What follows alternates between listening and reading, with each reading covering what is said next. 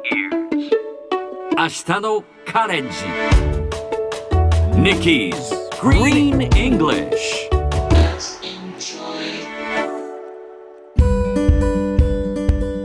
Hi everyone! ここからは地球環境に関する最新のトピックスからすぐに使える英語フレーズを学んでいく Nikki's Green English の時間です早速今日のトピックを Check it out! ゆりかごから墓場まで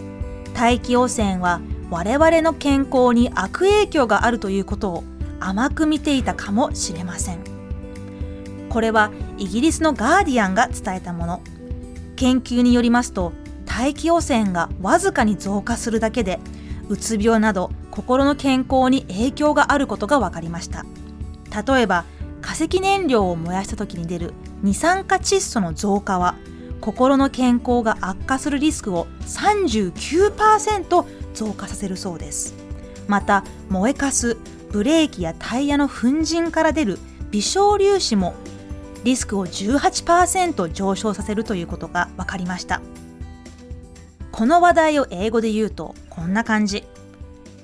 We may have been underplaying the adverse effects of air pollution on our health from cradle to grave. 日本語に訳するとゆりかごから墓場までつまり一生を通じてという意味です。cradle はゆりかご grave は墓場です。ちょっと文学的な表現でニュースではよく使われますが一般的な言い方にすると all through life などでしょうか。それではこのフレーズをみんなで言ってみましょう。Repeat after Nikki.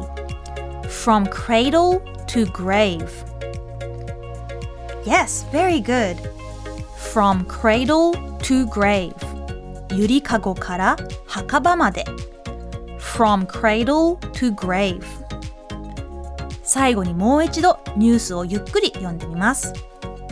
We may have been underplaying the adverse effects of air pollution on our health from cradle to grave ゆりかごから墓場まで 大気汚染は我々の健康に悪影響があるということを甘く見ていたかもしれません。どうも最近気持ちが上がらない鬱っぽいなぁと思った時はちょっと遠出して綺麗な空気を吸いに行くのもいいかもしれませんね。ということで Nikki's Green English 今日はここまでしっかりと復習したい方はポッドキャストでアーカイブしていますので通勤通学お仕事や家事の合間にチェックしてください See you next time!